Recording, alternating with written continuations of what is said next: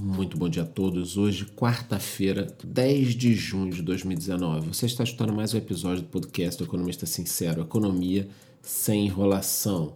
Bom, e hoje vamos manter o foco. Pode ser o nosso dia D, porque durante a noite de ontem, o plenário da Câmara rejeitou por 331 a 117 votos. Eu vou repetir. Foram 331 votos a favor e 117 votos contra um pedido para adiar a votação.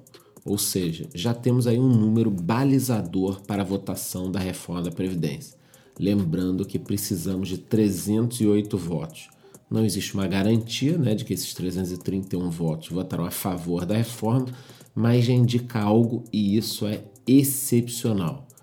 Agora, o que, que acontece hoje? Poderemos ter a primeira votação. Segundo Rodrigo Maia, o processo será retomado às 11 da manhã e, quem sabe, a segunda votação ainda nessa semana. Portanto, hoje pode ser o nosso dia D, o início da virada. Para quem não sabe, dia D foi em junho de 44 quando as tropas aliadas desembarcaram na Normandia. Ali começou a grande virada na Segunda Guerra Mundial e quem sabe esse não será o momento da virada para o Brasil, seguido depois aí de grandes medidas na área econômica que possam destravar o nosso crescimento. E olha, eu ainda acredito que em 2019 mesmo nós poderemos ter um reflexo, sofrer um reflexo positivo da reforma da Previdência e dessas medidas.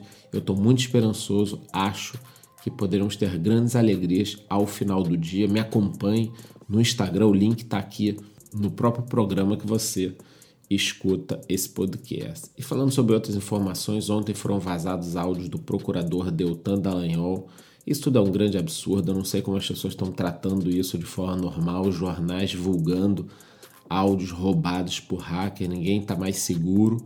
É, esse pessoal pode pegar qualquer telefone, então, meu, seu, da sua família, ficar divulgando tudo, os jornais divulgam, ninguém faz nada. Eu nunca imaginei que uma situação dessa pudesse ocorrer, né? mas a gente sabe que boa parte da mídia aí está em conluio com hackers e outras coisas para tentar derrubar a Lava Jato. Graças a Deus, a maioria da população está ligada nisso e não quer o retorno da corrupção. Em relação aos mercados, os ativos brasileiros né, vinculados ao Brasil, negociados na Bolsa de Nova York, subiram ontem, renovando os maiores patamares.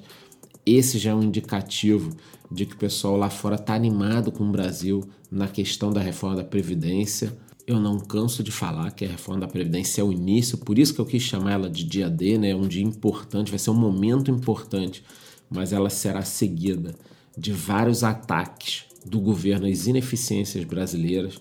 Depois disso, nós teremos uma queda da Selic, tá? dos juros brasileiros. Eu já acredito abaixo de 5%, quiçá abaixo de 4%. Também acho que os fundos imobiliários serão uma excelente forma de manter uma rentabilidade com um risco um pouco mais baixo que as ações. Vocês sabem que fundos imobiliários têm risco, mas na média são investimentos menos voláteis que o mercado acionário, tá? Para quem se interessa, eu vou deixar um link também aqui embaixo. Então, todo material que eu produzo sobre fundos imobiliários eu posso mandar para você gratuitamente, só você cadastrar o seu e-mail. Para fechar aqui falando sobre o mercado de criptomoedas, o Bitcoin vem se mantendo aí acima dos 12 mil dólares. Quando me perguntam quanto estará o Bitcoin semana que vem, ou daqui a um mês ou dois, eu não tenho como falar.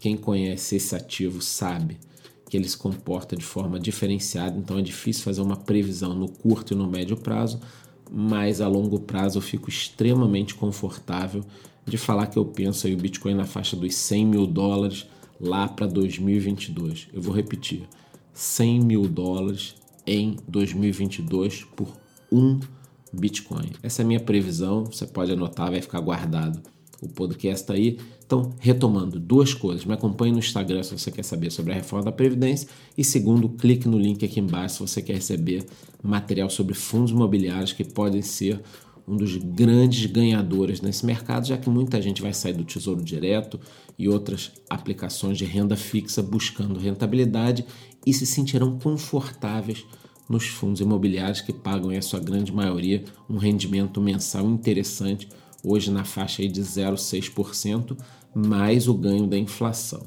Então eu vou me despedindo de vocês aqui, espero que amanhã o nosso podcast seja comemorando o primeiro turno da votação da reforma da Previdência na Câmara. Muito bom dia.